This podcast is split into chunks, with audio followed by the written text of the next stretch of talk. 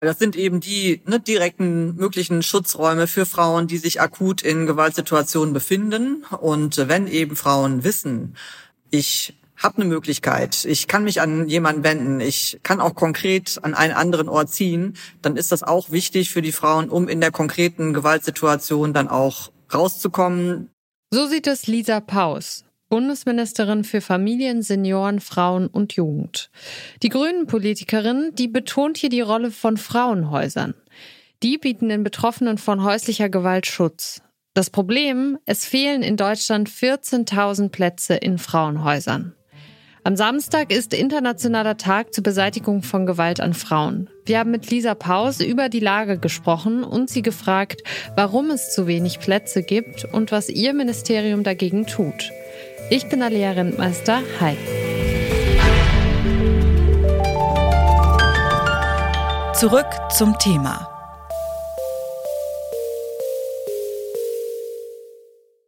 Fast alle zwei Minuten, da erlebt in Deutschland jemand häusliche Gewalt. Etwa 70 Prozent der Betroffenen sind Frauen. Ein wichtiger Schutzraum sind Frauenhäuser. Aber viele der Frauenhäuser in Deutschland sind an ihrer Belastungsgrenze. Es ist eine ganz, ganz lange Liste an Problemen, die wir haben. Eins der ganz gravierenden ist der Mangel an Frauenhausplätzen. Das sagt Elisabeth Obertür vom Verein Frauenhauskoordinierung.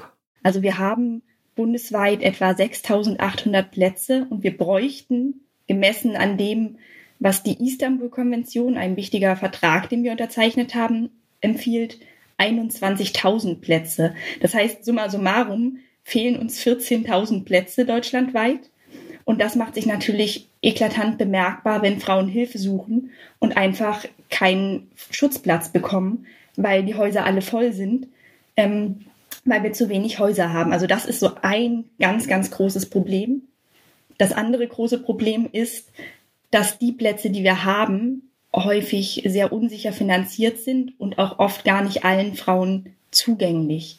Also beispielsweise sind die allerwenigsten Frauenhäuser in Deutschland vollständig barrierefrei. Die Forderung, die ist also klar. Die Politik muss für eine bessere Finanzierung sorgen, um Schutzräume vor häuslicher Gewalt für Frauen und auch für non-binäre Personen und Transpersonen zu bieten.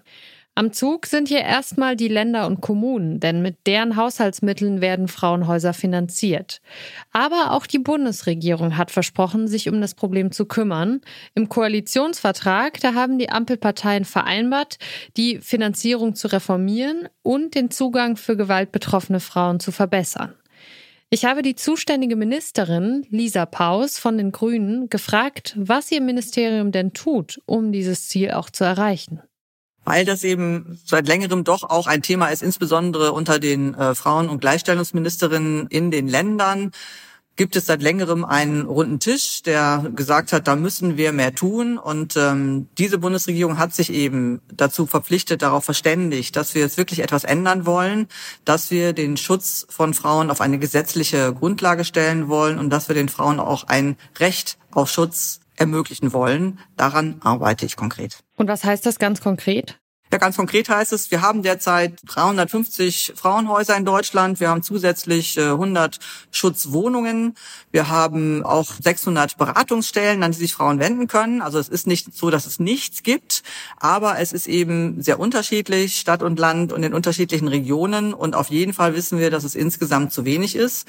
Und deswegen arbeiten wir daran, dass es eben mehr Plätze sind, dass es mehr Einrichtungen gibt und dass es eben mehr Orte gibt, an die Frauen sich wenden kann. Aktuell finanziert der Bund bereits ein Investitionsprogramm. Mit 30 Millionen Euro unterstützen wir die Länder, um eben zusätzliche Frauenplätze aufzubauen oder auch bestehende Frauenhäuser beispielsweise barrierefrei zu machen. Aber wir wollen eben noch mehr. Wir wollen das Recht der Frauen auf Schutz vor Gewalt verankern. Und äh, an diesem Gesetzentwurf arbeite ich gerade zusammen mit den Ländern. Stand jetzt, da muss sich jede vierte Frau an den Kosten für einen Aufenthalt im Frauenhaus beteiligen. Das sagen zumindest Zahlen des Vereins Frauenhauskoordinierung. Das führt dazu, dass manche Betroffene sich keine Hilfe suchen, weil ihnen das Geld fehlt. Wie wollen Sie dafür sorgen, dass das möglichst schnell nicht mehr so ist und wirklich die Frauen das nicht selber finanzieren müssen? Auch das ähm, berücksichtigen wir im Gesetz. Äh, wir sind schon intensiv in der Erarbeitung des Gesetzes. Bin auch zuversichtlich, dass ich nächstes Jahr auch einen entsprechenden Referentenentwurf vorstellen kann.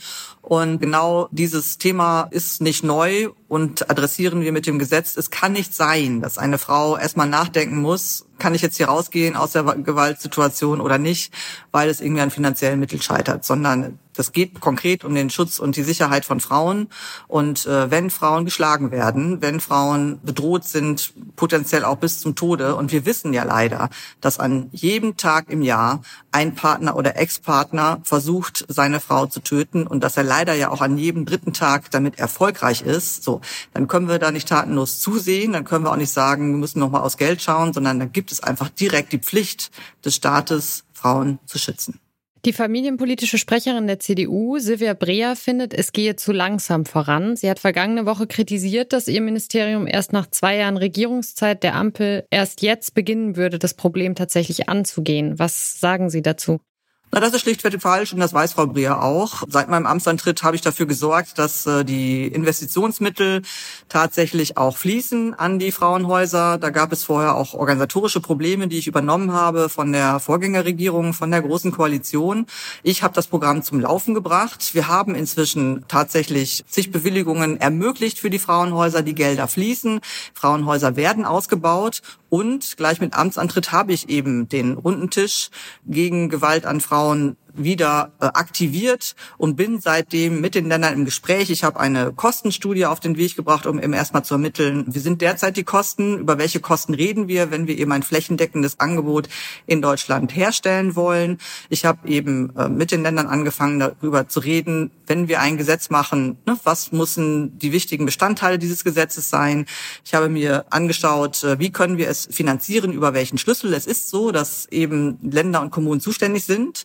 Der Bund hat keine Zuständigkeit und Kompetenz. Auch mit solchen leidigen Themen muss man sich auseinandersetzen, dass ich nicht einfach so sagen kann, oh, ich gebe mal 100 Millionen Euro an die Länder, sondern das muss natürlich auch alles äh, Hand und Fuß haben. Und da haben wir über verschiedene Finanzierungsstränge nachgedacht. Und das alles bündeln wir jetzt zusammen. Die Kostenstudie ist jetzt fast vollständig äh, fertig. Äh, das Gesetz ist in den Eckpunkten auch sehr, sehr weit. Und deswegen sind wir jetzt mittendrin. Aber definitiv weit entfernt davon, am Anfang zu sein. Laut Koalitionsvertrag sollen die Bedürfnisse von vulnerablen Gruppen wie Frauen mit Behinderungen, geflüchteten Frauen sowie queeren Menschen berücksichtigt werden.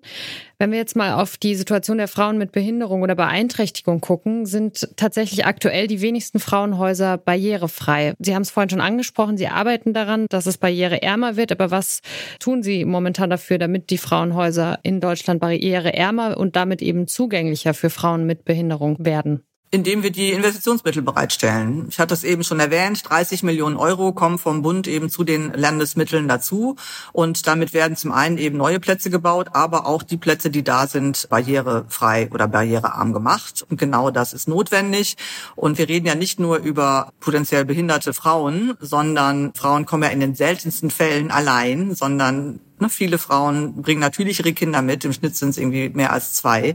Und äh, natürlich kann es eben auch bei den Kindern sein, dass das ein oder andere Kind äh, eine Behinderung hat und auch das muss entsprechend berücksichtigt werden. Es stimmt, da gibt's sehr starke Engpässe. Unser Investitionsprogramm zieht genau darauf, das zu lösen und abzuschaffen.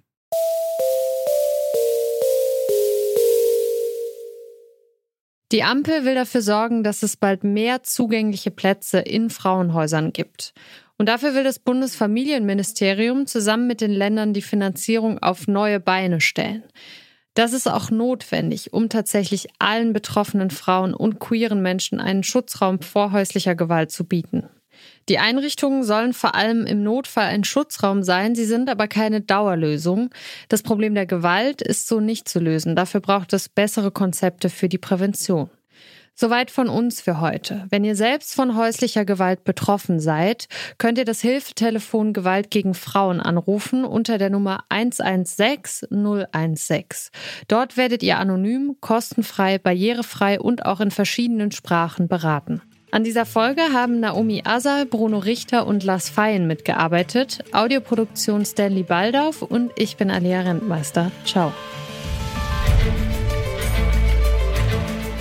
Zurück zum Thema vom Podcast Radio Detektor FM.